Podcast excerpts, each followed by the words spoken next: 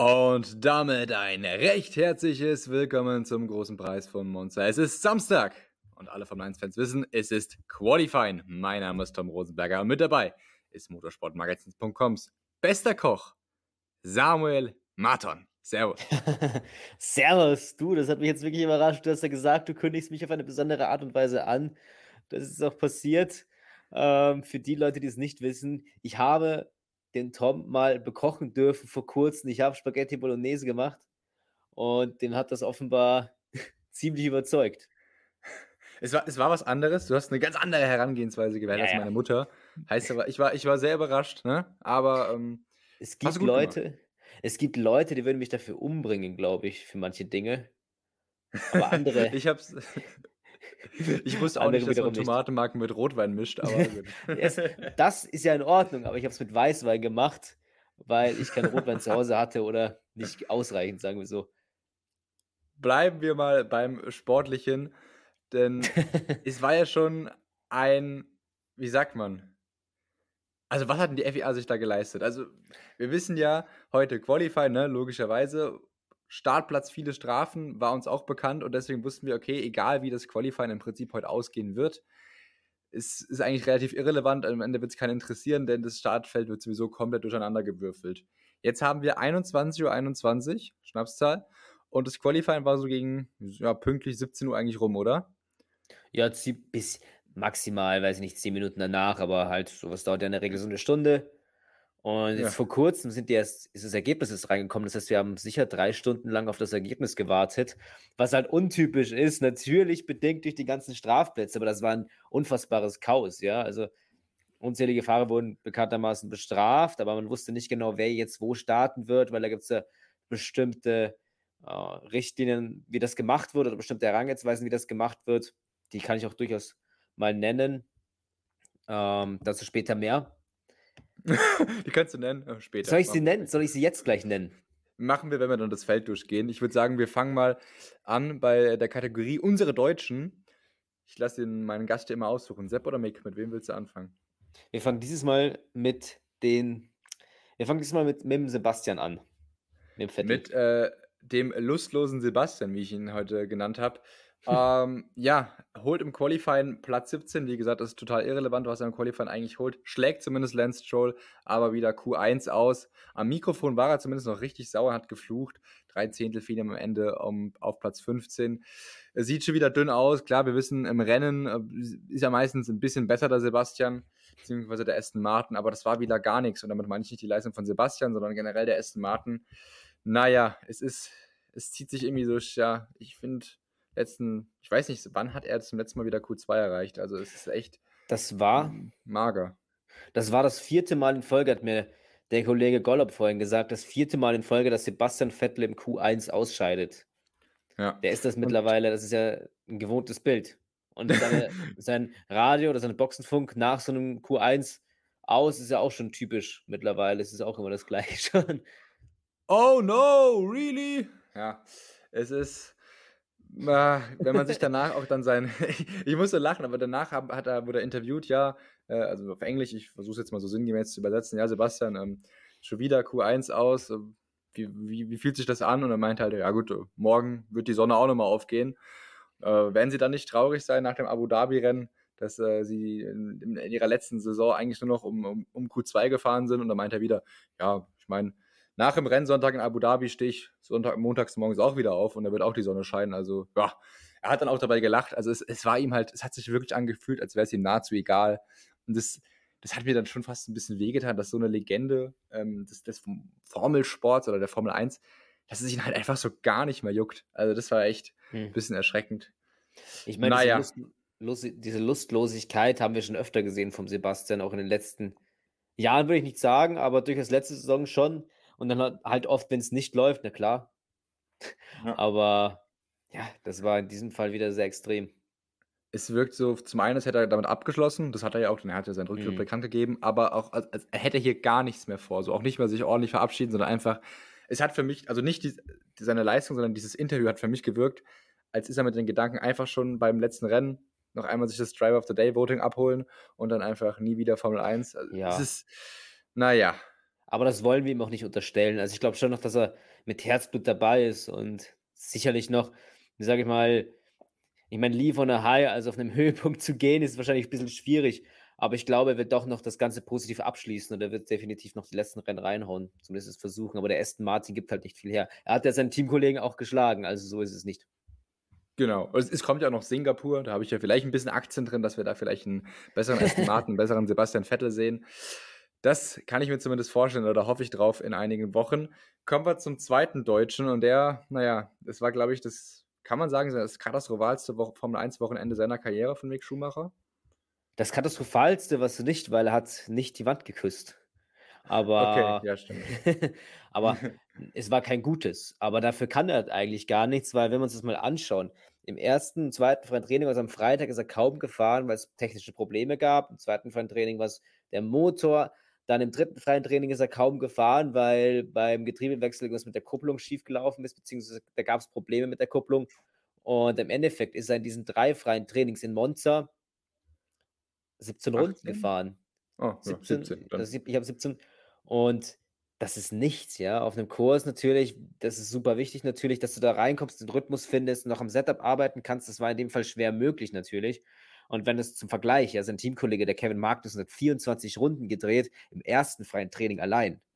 Also das ist mal, das, ja. das, das, das, ist da nicht tief, das wundert mich nicht, aber man muss auch dazu sagen, dass der, dass der Haas mit, ähm, sag ich mal, viel Luftwiderstand hat. Und das ist in Monster natürlich nicht optimal. Du brauchst natürlich ein möglichst effizientes Paket mit äh, möglichst äh, geringem Luftwiderstand, um natürlich so, so, auf den Geraden möglichst schnell zu sein. Aber das ist beim, beim Haas überhaupt nicht der Fall. Also das, nee. die haben da so Probleme, die wussten das auch. Deswegen bei diesem Grand Prix haben sie auch beide, bei beiden Piloten Strafen gezogen. Da nimmt man es gar nicht oder hat man gar nicht davon geträumt, weiter vorne starten zu können, weil die anderen alle Strafen in Kauf nehmen, sondern man hat das selbst gemacht, weil man wusste, okay, man wird wahrscheinlich eh nichts reißen und das hat sich auch bewahrheitet. P19 und P20 jetzt im Qualifying. Also eigentlich, ein, ja, wirklich ein Tag zum Vergessen, aber gut. Man rechnet mit besseren Zeiten auch in den kommenden Rennen noch. Tatsächlich ein positives Ding, was man wirklich, ich finde, man kann das schon positiv auslegen, denn am Ende wird er zwar letzter, und Magnussen 19. Aber du hast gerade angesprochen, wie viele Runden mehr ähm, Magnussen gefahren ist. Und Mick, der hatte 17 Runden, aber zu diesen 17 Runden gehören auch Installationslabs und, und, und Cooldown-Labs. Also effektive Runden hat er, ich glaube, ich, ich, ich meine, ich habe mir das Interview angehört, ich habe es nicht mehr im Kopf. Also auf jeden Fall unter 10 effektive Runden. Mhm. Und tatsächlich, weißt du, wie viel, wie viel ähm, Abstand er zu Magnussen hatte? Am Ende war es nicht viel, ein paar Hundertstel.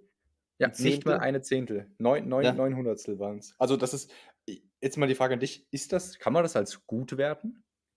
Oder ist naja, das dann wieder zu viel deutsche Brille? naja, komm. Also 20. letzter gut. Hm. Äh, okay, man kann dafür kein Gut geben. also gut kann man nicht geben, aber ich glaube, es geht am Ende des Tages, es musste ja auch eine Bewertung abgeben fürs gesamte Team, als Fahrer natürlich für den Fahrer eine Bewertung abzugeben an einem Wochenende, wo, wo es technisch einfach überhaupt nicht lief. Also so, so viele technische Probleme, ähm, einfach die da, sage ich mal, nicht in die Karten gespielt haben, sondern ganz im Gegenteil, sondern eher zum Negativen geführt haben. Und da, da, da tust du dir als Fahrer natürlich schwer, auf einem hohen Level zu performen und das Beste aus dem Auto rauszuholen. Aber es ich mache den Vorschlag. Es ist okay, wenn man, wenn man bedenkt, dass der Kevin Magnus deutlich mehr Zeit hatte, sich an die Strecke zu gewöhnen und dass er deutlich mehr am Auto arbeitet, dass da deutlich mehr am Auto gearbeitet werden konnte. Und wenn man jetzt sagt, das ist ein Zehntel, ja. Gut, das ist auch ein relativ kurzer Kurs, beziehungsweise ein Kurs, wo die Runde relativ kurz ist.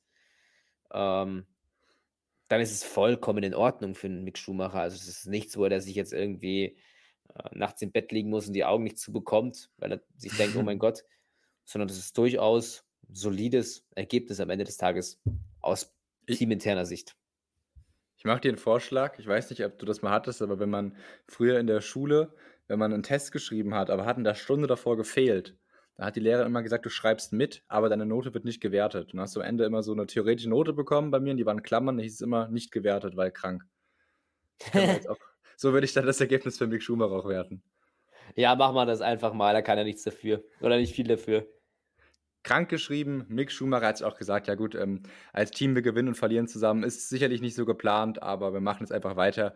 Also hat er jetzt auch absoluten Teamplayer gespielt und meinte, guten Morgen, ich habe gar keine Ahnung, ich habe keine Rennsimulation gefahren, ähm, deswegen ganz lustig oder selbstironisch gesagt, schauen wir einfach mal, wir machen einen Schritt ins Unbekannte. Er hat keinen Plan für morgen, also nicht keinen Plan, was er fahren will, sondern halt, wie es aussieht, weil er tatsächlich keine Rennsimulation gefahren ist. Wird dann wahrscheinlich das Setup von Kevin Magnussen einfach fahren. Gibt bessere Voraussetzungen, aber positive Nachrichten durch diese ganzen Gridplatzstrafen, obwohl er auch welche kriegt. Er ist 20. und hat Gridstrafen bekommen, aber er ist trotzdem weiter nach vorne gerutscht. Aber zum Ergebnis kommen wir dann gleich. Das gibt es auch nur in der Formel 1. Ach, Denn, sagen wir es doch einfach schon, oder?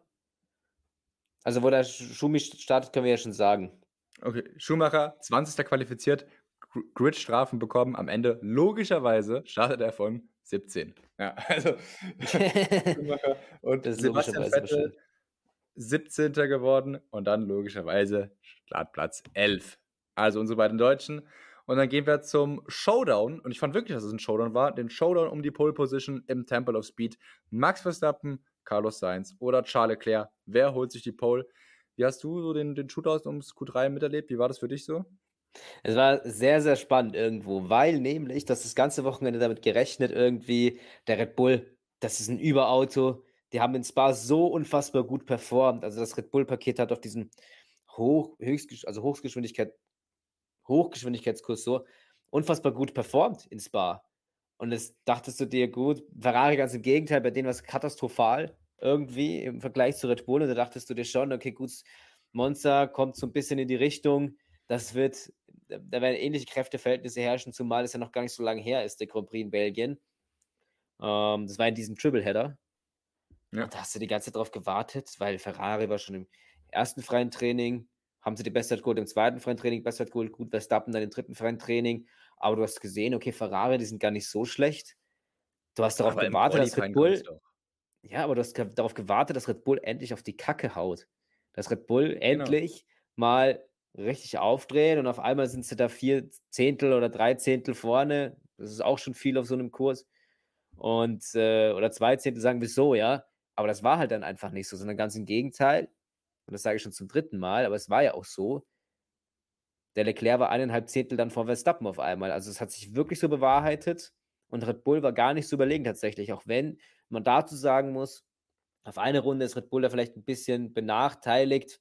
Den Nachteil haben sie sich aber selbst zu, auf die Kappe zu schreiben, weil sie mit mehr Luftwiderstand fahren natürlich, erwarten sich dafür das Rennen besseres Paket. Und ähm, ja, also das sind sie doch vielleicht selbst schuld, aber dieses Überlegene von Red Bull, das kam halt nicht. Und deswegen was, was überraschend. Aber am Ende, was Charles Leclerc also Erster aus eigener Kraft vor der heimischen Kulisse, Verstappen Zweiter im Qualifying und Sainz im Endeffekt Dritter. Aber das ja. war eine super Vorstellung von Ferrari. Kann man Ich habe auch so die ganze Zeit, sagen. Ich habe die ganze Zeit gewartet, dass Red Bull endlich auftritt. Helmut Marko meinte ja freitags schon, ja, eigentlich laut unseren Rechnungen sind wir 15. vor Ferrari. Das habe ich dann auch erwartet, aber es kam einfach nicht. Und dann äh, nach dem ersten Shootout, also nach dem er ersten Reifensatz im Q3, liegt dann tatsächlich Sainz auf Polen. Ich dachte, Alter, was ist hier denn los? Am Ende schnappt sich dann noch ganz knapp Leclerc. Ähm, aber Verstappen, also das war, war dünn. Er hat natürlich, also was heißt dünn, aber ich war halt überrascht, dass äh, Ferrari schneller war. Er hat ja dann noch gesagt, ja, es liegt daran, wir müssen von ganz hinten morgen starten, deswegen haben wir eher ein Race denn ein, als ein, ein Qualifying-Setup gebaut. Das ist gar nicht schlimm. Auch Helmut Marko meinte, wir haben so viel Vorsprung, also wir müssen nicht, das war wirklich seine, seine Aussage, also wir müssen nicht. Ähm, uns reicht auch ein Platz ja. zwei oder drei, alles gut, also auch schon sehr schön optimistisch, wenn man ähm, von Ach so, ne, Max stand ja von sieben. Ich war gerade Perez und Max vertauscht. Alles klar, ähm, mhm. ziehe ich zurück die Aussage. Aber auf jeden Fall, äh, Helmut Marko meinte schon ganz lässig, ja. War ihm eigentlich recht egal, dass sie da jetzt die Pole nicht geholt haben. Charles Leclerc hat sich sehr gefreut. Die Home Crowd, die war auf jeden Fall auch richtig gut gelaunt für Ferrari. Einer, der war, ich möchte nicht sagen, nicht ganz zufrieden, weil das stimmt nicht, aber bei dem war mehr drin.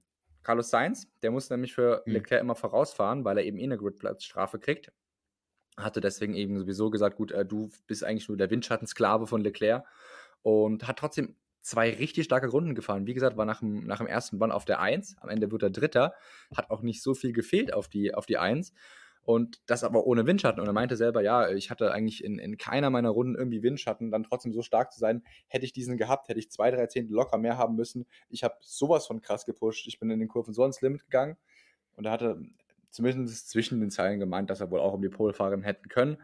Für den geht es morgen von der 18 ins Rennen, war aber echt optimistisch, meinte auf jeden Fall, dass er die Top 5 angreifen will. Viel Rückenwind von den Fans. Also Carlos Sainz, der hat morgen auf jeden Fall sich damit irgendwie selber ein Ei ins Nest gelegt, weil der muss jetzt hm. morgen liefern, wenn er so eine Ansage macht. Ja, ich meine, der Sainz, der war ja vom ersten Run sogar noch Erster im Q3 und dann hat das irgendwie doch nicht mehr geschafft, beziehungsweise Leclerc hat sich dann vor den ähm, vor seinen Teamkollegen geschoben und auch der Verstappen. Aber ich glaube durchaus, dass er von hinten nach vorne fahren kann. Also ich würde ja. auch ganz ehrlich sagen, das Paket ist schon stark von Ferrari das Wochenende, auch wenn es im Long Run im Vergleich zu Verstappen am Freitag doch recht, also deutlich, deutlicher aussah, muss man sagen. Also mhm. da war der Verstappen, die haben ja Medium Long Runs gedreht, Verstappen und Sainz. Der Leclerc hat ja Long Runs, also eine Rennsimulation gedreht auf den Softs, nur auf den Softs. Man hat es also gesplittet da. Und man hat also schön die Daten vergleichen können zwischen Verstappen und Sainz. Und da muss man sagen, dass der Verstappen schon recht deutlich vorne war auf dem Long Run. Gut, man wird ja vielleicht nochmal dran gearbeitet haben, ein bisschen was verändert haben, mal schauen, wie das dann im Rennen ist. Aber ich glaube schon, dass Ferrari oder das Sainz dann nach vorne fahren kann. War noch ein bisschen verärgert. Dann hat man durchaus gesehen, nach dem Qualifying, wo er ausgestiegen ist aus seinem Auto zu dem Interview äh, der Top 3 und gemeint ja. hat, vor der Kulisse in, in, im Ferrari-Land, muss man sagen, auf Platz 3 zu stehen und dann doch vom P18 zu starten oder vom hinteren Ende des Feldes zu starten, weil zu dem Zeitpunkt wusste man ja noch gar nicht genau, wo man startet. Ähm, ist, ist, bitter, ist bitter und das ist auch unfassbar ja. bitter. Muss, er hat sich fast sagen. schon entschuldigt bei den Fans. Ja, also ja. er hat das Wort Entschuldigung nicht in den Mund genommen, aber sein, sein Interview, als er dann wirklich nicht zu den Kameras gesprochen hat, sondern ins Mikrofon gesprochen, aber eigentlich zu den Fans. Das war eigentlich eine Entschuldigung. Also, es tut mir leid, dass ich euch das nicht bieten kann. Also ich glaube, der hat morgen richtig was vor, Carlos Sainz. Absolut. Wollen wir dann. Und ich freue mich drauf. Ich freue mich drauf, den da zu sehen, wie er durchs Feld fliegt. Wenn er durchs Feld ich fliegt. Bin auch, ich bin auch richtig gespannt, auf jeden Fall. Wer ein ehemaliger Teamkollege von Carlos Sainz war, Wahnsinnsüberleitung, ist Lando Norris. Und der ist aktueller McLaren-Fahrer, genauso wie Danny Ricciardo. Und ich habe es überhaupt nicht erwartet. Ich habe eigentlich ganz klar Alpine da gesehen. Aber McLaren passt, das Auto passt eigentlich gar nicht zur Streckencharakteristik mhm. von Monza. Aber trotzdem richtig, richtig starkes Qualifying von den Briten. Samuel, kannst du mir da mehr erzählen? Das ist ja das offenbar das Mercedes-Problem, das man da hat. Da denkt man, man kommt zum Kurs, es wird ein schweres, schweres Wochenende und es ist doch ganz anders. Nee, man muss ganz klar sagen, der McLaren, der MZ36, der ist jetzt auch nicht so ein Auto, das perfekt für solche Hochgeschwindigkeitskurse gemacht ist. Das hat man auch in Spa relativ gut gesehen, da war die Startposition gar nicht so schlecht. Man wurde da doch recht äh, schnell zurückgereicht ins Spa. Aber hier hat man im, im Qualifying entgegen der Erwartungen, muss man sagen, wirklich, wirklich gut performt. Man hat da gut zusammengearbeitet. Also der Norris hat den Q2, weil ich habe schon, ich habe mir das Qualifying angeschaut und dachte, gut, Ricciardo, der ist schon wieder das ganze Wochenende hinter seinen Teamkollegen zeitlich. Ja. Der wird seine Schwierigkeiten haben, da ins, ins, ins, vielleicht sogar schon ins Q2 zu kommen, aber spätestens beim Q3 wird es schwierig. Aber die haben das super zusammen gemacht, haben sich den Windschatten gut gegeben. Und äh, im Q2 zum Beispiel hat der Norris Ricciardo im wahrsten Sinne des Wortes ins Q3 gezogen und Ricciardo hat selbst gemeint, er hat quasi sein, war am Limit. Und er tut sich ja besonders schwer, wenn es darum, also wenn es darum geht, sich in einem Auto oder in diesem Auto wohlzufühlen am Limit, wenn er sich am Limit befindet. Also in der Hinsicht haben sie einen super Job gemacht und damit hat auch Seidel letztes Wochenende nicht gerechnet, damit hat Norris letztes Wochenende nicht gerechnet. Der Ricciardo war der Einzige, der gesagt hat, ja gut, letztes Jahr habe ich hier gewonnen, Hoffen wir, dass es dieses Mal besser läuft, nachdem er in, in Zandvoort überhaupt nicht gelaufen ist wieder. Und er sollte Recht behalten. Und wenn wir uns die Startposition anschauen, Tom, dann sieht dann. das doch deutlich mehr so aus wie vergangenes Jahr in, in Monza. Und da sah der McLaren oder war der McLaren noch ein ganz anderes Kaliber.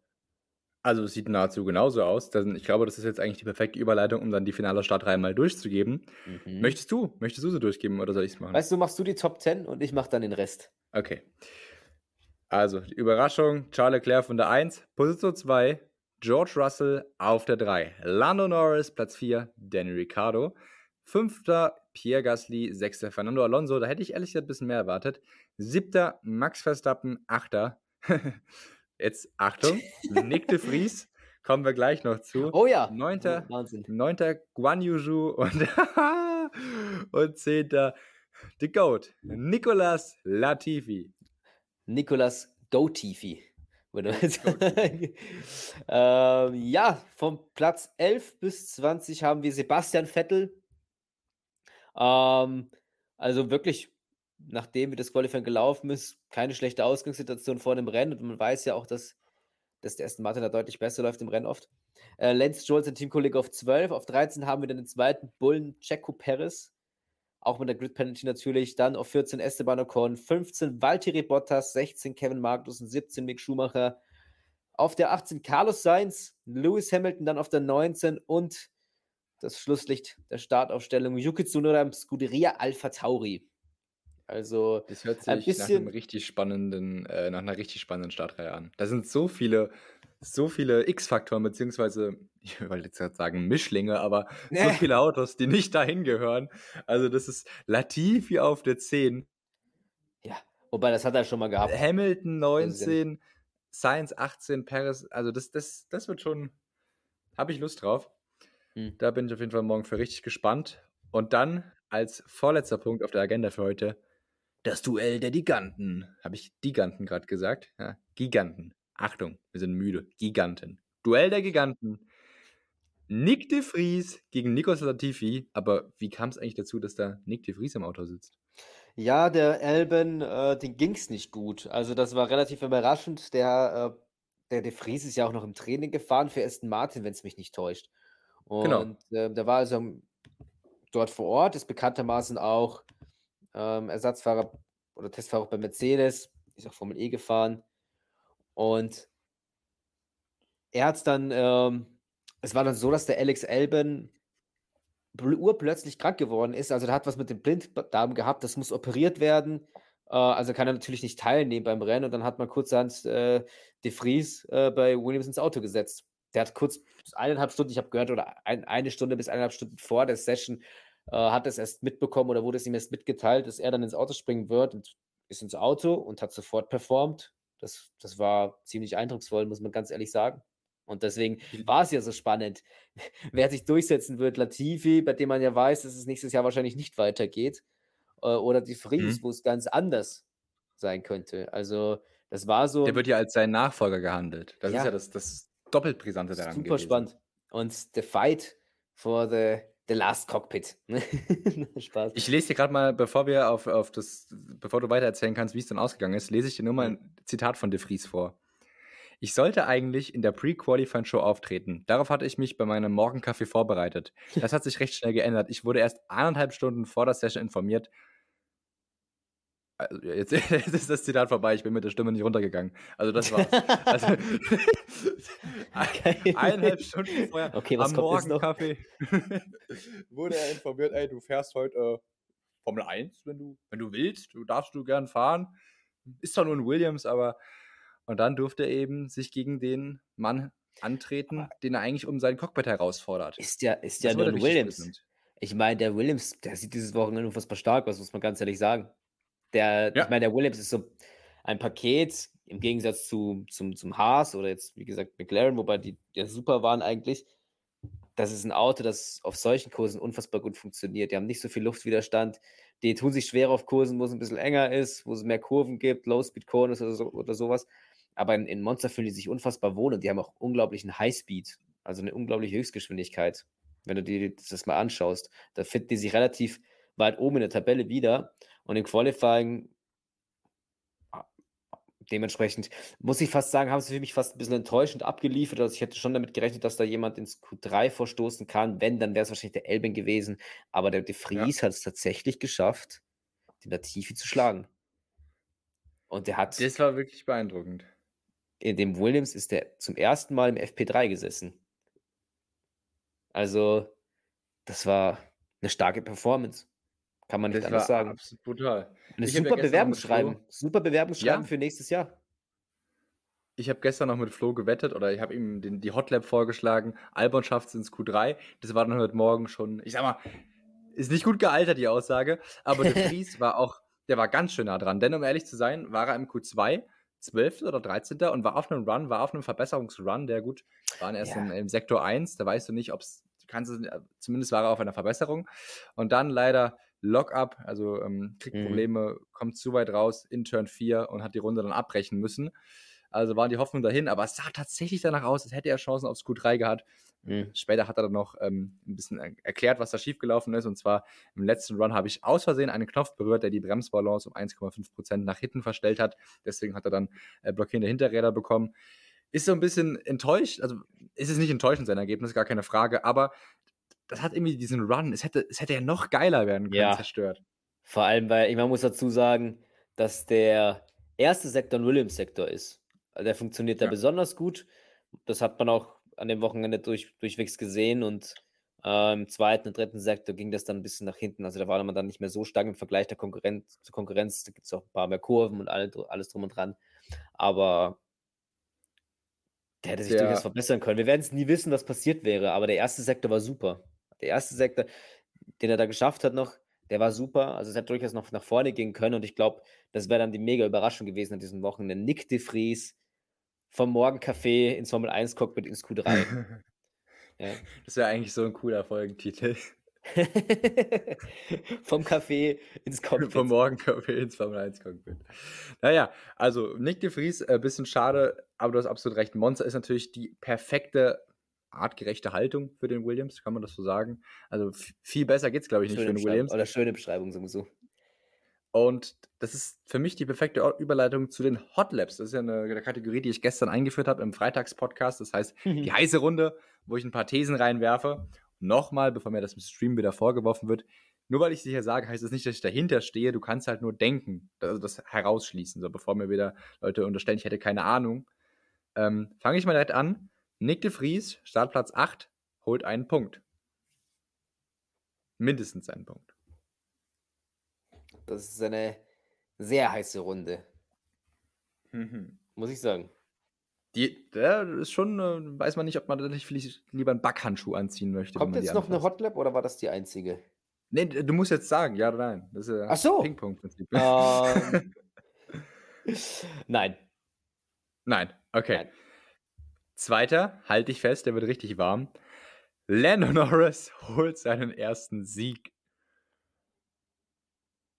Also, man müsste jetzt meinen Blick sehen können. Der ist ziemlich schockiert. ähm, nein. Nein. Aber wenn ich mich nochmal korrigieren möchte, Nick de Vries, den ersten Punkt, ich habe jetzt gerade überlegt, ja, ich sag doch ja. Aber Norris Sieg, nein. I'm sorry. Gut, ja, das ist, da muss viel passieren. Dafür ist die Pace im Rennen einfach nicht gut genug.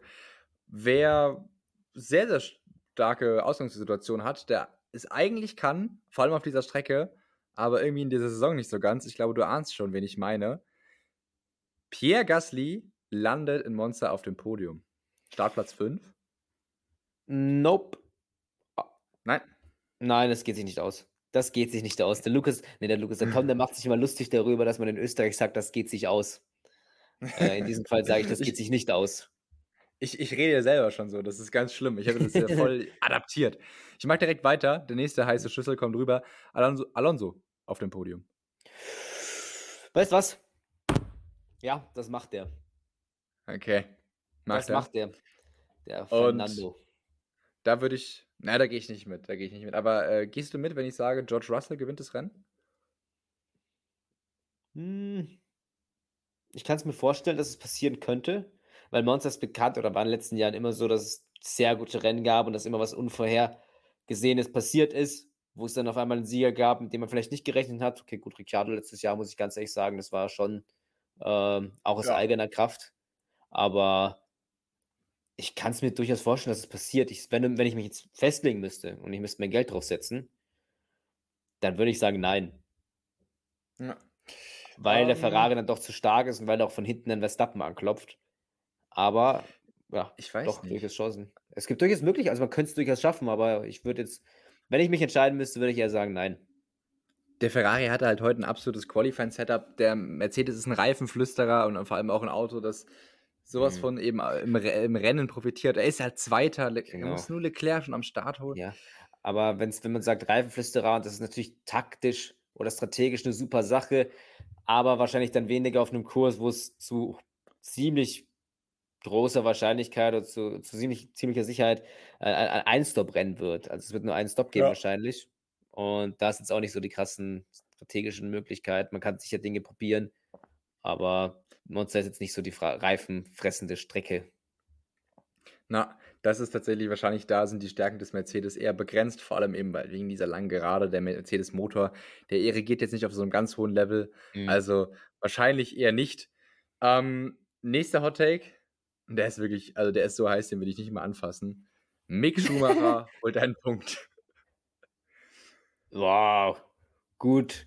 Ich meine, der hat ja schon Punkte geholt, ne? aber der ist wirklich sehr, sehr heiß. Da verbrenne ich mich fast, wenn ich jetzt Ja sagen würde. Nee, aber ähm, nein, das glaube ich jetzt auch nicht. Das habe ich zu oft. Nein gesagt zu diesen ganzen Sachen, zu den Hot Takes. Aber die sind auch wirklich sehr, sehr heiß, deswegen heißt es ja Hot Laps.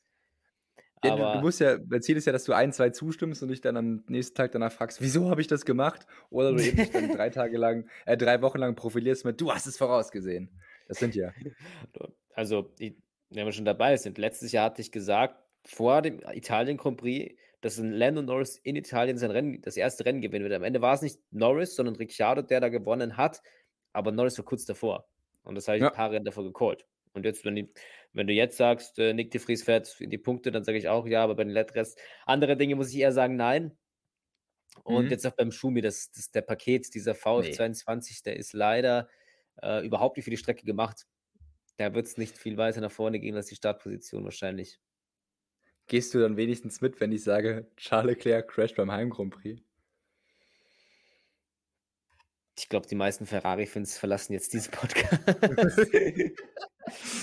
Nie wieder MSM. Äh, nein, nein, nein, nein, das traue das trau ich mich gar nicht sagen und ich glaube, da traut sich der Leclerc gar nicht drüber nachdenken. Das wird er, das wird er nicht machen. Das wird er nicht machen. Verlässt dem, er der Team. anders denkt. Okay, ein letzter Hotlap habe ich noch. Jetzt, äh, Ferrari-Fans sind sowieso schon nicht mehr da, aber wenigstens vielleicht noch äh, so ein paar vereinzelte, die kann ich jetzt noch verscheuchen. Ferrari hat sich völlig verschätzt, viel zu sehr aufs Qualifying gesetzt und blamiert sich mit der Rennpace im Rennen komplett. Nö. Das wird nicht passieren. Schon wieder nein. Aber Ich konnte nur glaube, ein Jahr aus dir Ferrari- rauslocken. ich glaube, dass der Ferrari nicht so kacke ist. Ich glaube, dass der echt nicht so schlecht ist. und Wirklich, äh, dass die ein gutes Rennen haben werden morgen. Das glaube ich schon. Also ich glaube, dass der Leclerc da um den Sieg kämpft. Also ich hätte am Freitag auf jeden Fall mir noch in dem Punkt zugestimmt. Aber irgendwo haben die die Pacer gefunden. Ich weiß selber nicht wo. Deswegen, Hm. ja, es sind ganz schön heiße Takes. Beim Mhm. Lando, äh, beim De Vries würde ich mich noch an einen Tisch setzen, beim Alonso vielleicht noch. Aber Stimmt, Alonso habe ich auch. Ja gesagt. Ja. Also, Also habe ich dir zwei von sieben entlocken können. Ich denke, das ist eine ganz gute Quote. Bei Flo auch. Bei Flo ist übrigens nichts davon wahr geworden. äh, naja, aber ich habe ihm zwei Fehler entlockt. Das ist doch schon mal ähm, Genugtuung für mich. Dann bleibt uns nur noch übrig, die Top 3 für morgen zu predikten. Und dann entlassen wir euch in einen wohlverdienten Feierabend, Samstagabend. Samuel, darfst gerne anfangen. Ähm, Leclerc gewinnt. Leclerc gewinnt vor Verstappen und dritter wird Fernando Alonso. Wir erleben einen epischen Fight bis kurz vor Schluss zwischen Max Verstappen und Charles Leclerc um den Sieg. Der Holländer verlangt dem Monegassen alles ab, aber er hat schon mal gegen Valtteri Bottas 2019 gezeigt, dass er alles abverlangen kann und darüber hinaus und sich dagegen zur Wehr setzen kann. Es ist zum zweiten Mal It's Coming Home. Das würde man in so englischen Fußball sagen. Ich weiß auch nicht, was It's Coming Home auf Oh, man. Italienisch heißt.